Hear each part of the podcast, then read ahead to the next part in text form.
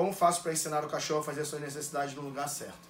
Primeiro ponto, alimentar em horários corretos, tá? Horários fixos. Colocou a ração do seu animal, deu 30 minutos, não comeu, você tira. Botou à tarde, deu 30 minutos, não comeu, você tira. E se você quer que ele faça na sua área de serviço, o deixe restrito ali, tá? Até que ele faça o cocô. Depois você vai conseguir ir jogando o cocô pro canto que você precisa.